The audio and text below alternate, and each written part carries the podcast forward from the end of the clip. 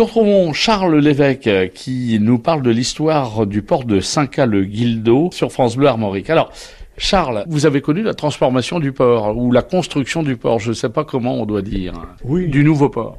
Oui, bien sûr, je l'ai connu de loin puisque à cette époque, euh, j'étais déjà arrivé à 5 ans où j'ai construit une maison. Alors justement, nous sommes en quelle époque? Euh, L'époque, je ne me souviens plus Rapprochez très bien. Je pense, moi, je suis venu ici hein, dans les années 80 à construire. Donc, depuis 80, je réside à 5 ans. Et ben oui, j'ai vu la construction, bien entendu, avec euh, beaucoup de camions, beaucoup de remue-ménage dans la station. Euh, ça a provoqué, bien sûr, des protestations. Les gens se plaignaient parce qu'il y avait du remue-ménage. euh, bon, et puis, ma foi, les uns disaient que ça allait défigurer le site, euh, que ça allait perturber le climat de la plage. Il y a eu beaucoup de polémiques, beaucoup de contestations, beaucoup de réunions de fêtes dans les différents milieux par l'intermédiaire de la municipalité qui était inquiète. Et puis finalement, euh, le port s'est fait. Euh, on en constate euh, maintenant, ben, pour moi, le, les seuls euh, déboires du port, c'est que lorsque vous êtes sur la grande plage, jusqu'au milieu de la grande plage, vous ne voyez plus le large, vous ne voyez plus qu'une digue, qui est la, la jetée du nouveau port.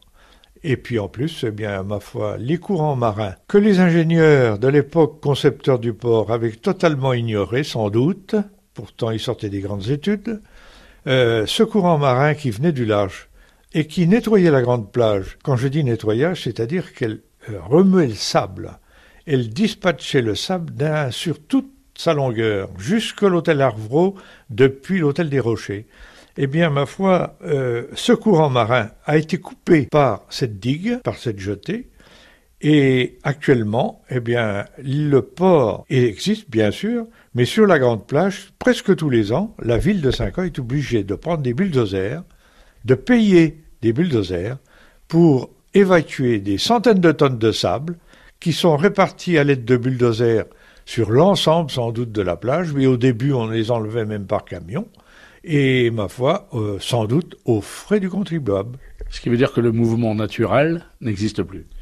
Le mouvement naturel existe toujours un peu, mais il a été quand même un peu amoindri. Ça, c'est une constatation de votre part, et puis c'est un regret un petit peu. Euh, moi, je ne regrette rien pour la bonne raison, c'est que je ne vais pas à la plage. Et le plus triste pour moi, c'est que mon épouse s'est noyée à l'endroit où le sable est le plus abondant dans ce fameux coin que le courant ne nettoie plus. Ce n'est pas lié, je- non, non, ce n'est pas lié à cela, mais tous ces souvenirs euh, s'accumulent. Et ma foi, euh, je m'arrête là pour euh, ce qui est des regrets.